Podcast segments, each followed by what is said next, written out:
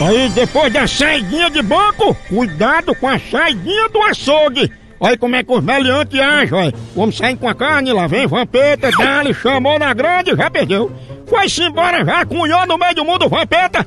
O homem perdeu a carne, tá aí já juntando gente. E agora, quando chegar em casa, a mulher disse, cadê a carne? É isso, um cachorro pegou. Se tu tá sustentando o Kenga com filé, derrota. Aí, além de perder a carne, vai chegar em casa e a mulher vai amaciar o lombo dele com um cabo de vassoura. A sorte é que esse cachorro aí é vegano. Ele vai já devolver essa carne pro dono. Não é não? Será, hein?